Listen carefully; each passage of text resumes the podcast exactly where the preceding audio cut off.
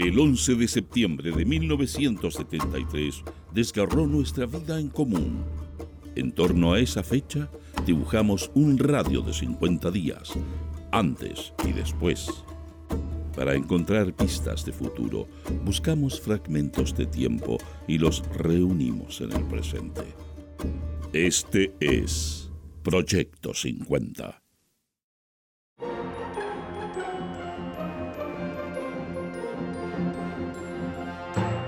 Buenos días. Estas son las principales noticias del martes 7 de agosto de 1973. Portadas. El siglo. Revelaciones de Necochea hunden a comando asesino. A concentrarse el jueves, llama la CUT. Arsenales de la derecha. Gobierno, ni un repuesto más a camioneros en paro. El Mercurio. Corte Suprema amonestó a Alfredo Joañant. Marxistas matan a jefe policial. Santiago y provincias siguen sin locomoción. Se agudiza la falta de benzina. Noticias interiores. No habrá repuestos para transportistas fascistas. HAP organizan abastecimiento de parafina en poblaciones. Federaciones, cordones y sindicatos preparan el gran mitin del jueves. Suplementeros denuncian a golpistas de El Mercurio. El Mercurio. Cumplimos con la ley de control de armas. Violento ataque PS al general Torres. Nueva embestida del MIR contra las Fuerzas Armadas. Interpretaciones del asesinato de Pérez Zukovic. Diálogo entre Allende y Elwin abordado en programa de televisión. Noticia destacada.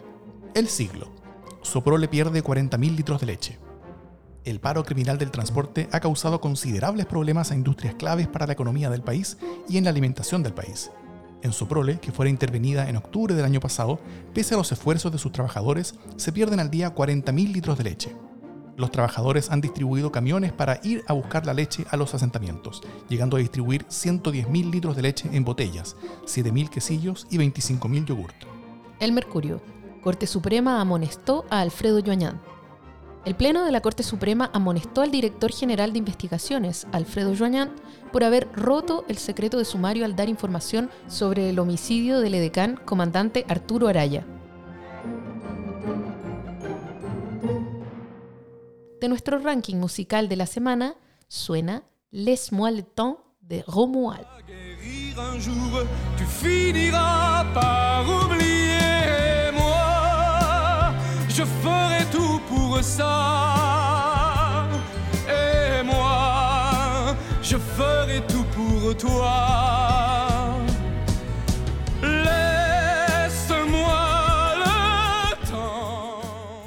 Mientras los diarios publicaban las noticias que acabas de escuchar, en Chile ocurrían otras cosas que no estuvieron en titulares y que solo conoceríamos por documentos, libros y testimonios años más tarde.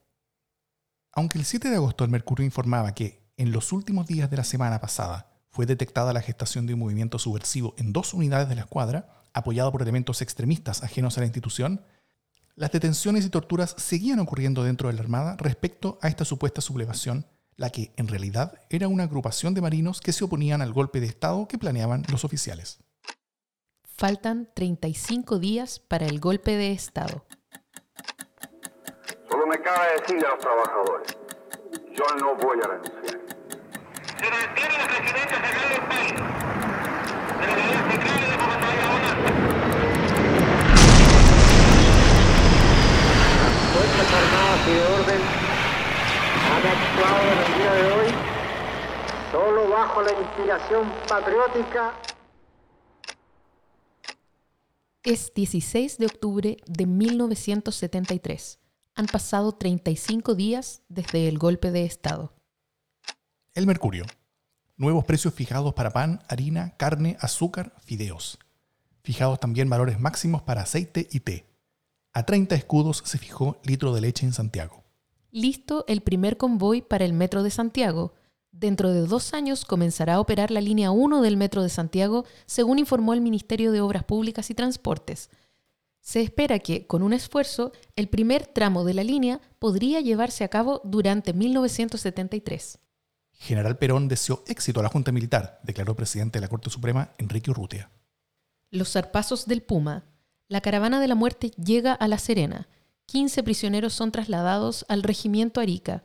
Todos son fusilados. Por la tarde parten Arellano y su comitiva a Copiapó. Revista Arcilla.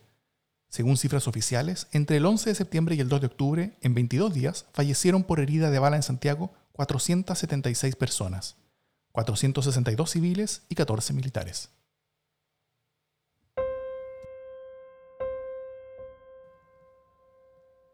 En este día sabemos que fueron asesinados Carlos Poblete Ormazábal, 17 años, estudiante sin militancia en Santiago. Justo Flores Martínez, 18 años, obrero sin militancia en San Bernardo.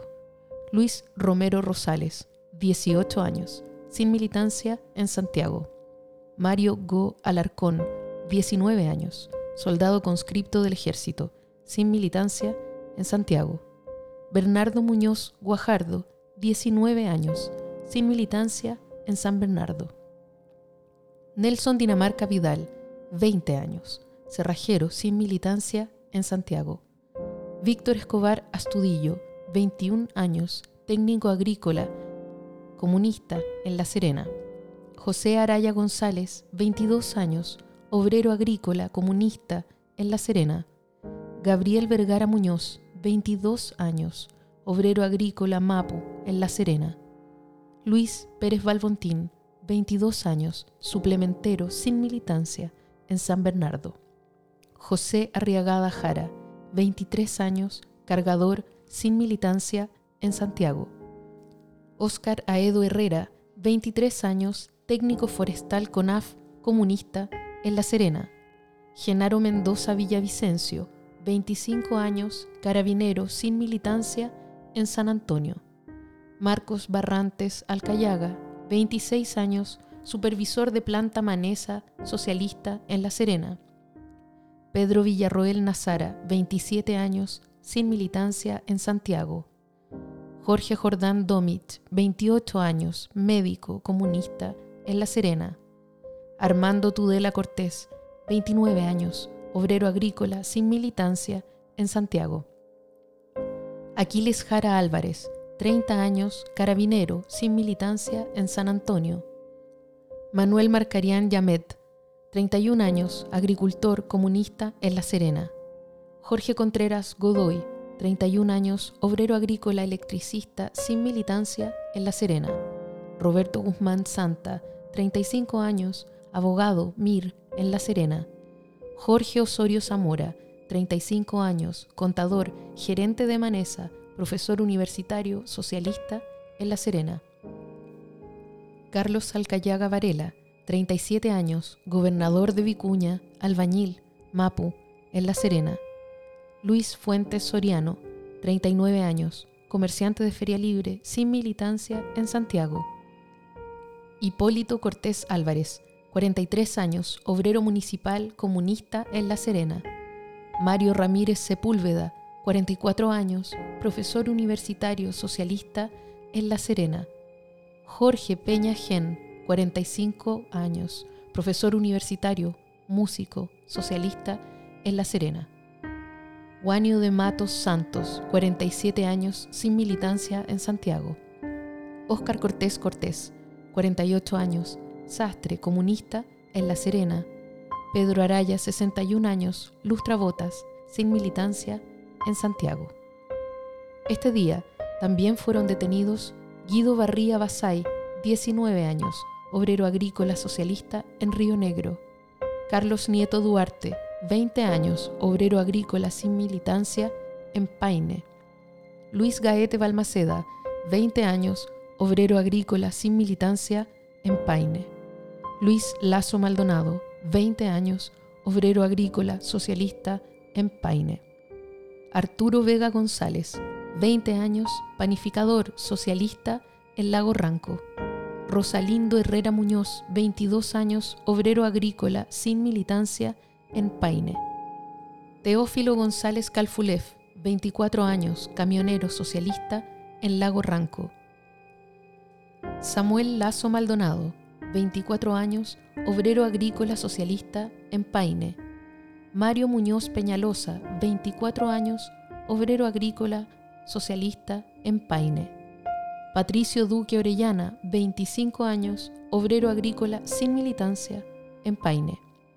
Héctor Barría Basay, 27 años, auxiliar de escuela, socialista, en Río Negro. Julio Paine Lipín, 27 años, obrero agrícola sin militancia, en Lautaro. Carlos Gaete López, 28 años, obrero agrícola sin militancia, en Paine. Jorge Muñoz Peñalosa, 28 años, obrero agrícola sin militancia, en Paine. José Fredes García, 29 años, obrero agrícola sin militancia, en Paine. José Hernández Orrego, 31 años, obrero socialista, en Pudahuel.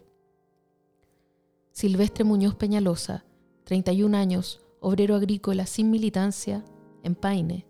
Ramiro Muñoz Peñalosa, 32 años, obrero agrícola sin militancia, en Paine. Roberto Serrano Galás, 34 años, obrero agrícola socialista, en Paine.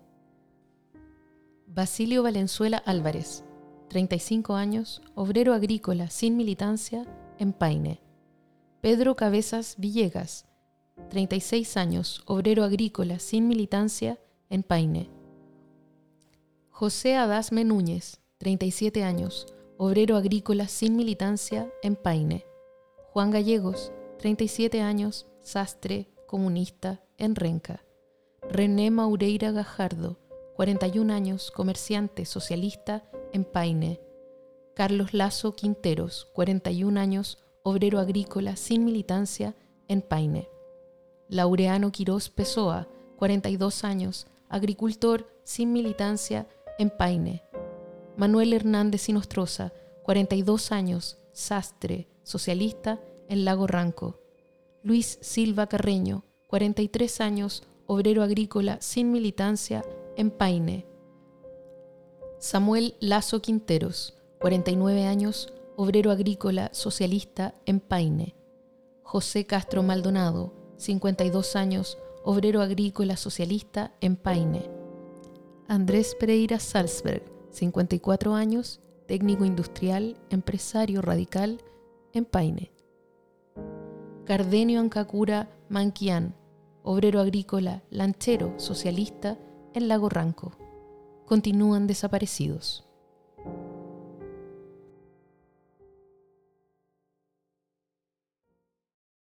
Proyecto 50 es una iniciativa de democracia en LSD, Radio Universidad de Chile, Instituto Milenio Biodemos, COES y Factor Crítico. Escucha Proyecto 50 diariamente en tus plataformas favoritas de podcast y en Radio Universidad de Chile. Síguenos en Twitter e Instagram como arroba Proyecto 50CL y escucha también nuestro espacio de análisis semanal cada lunes a través del podcast Democracia en LSD. Encuentra las fuentes y más detalles del proyecto en las notas de cada episodio.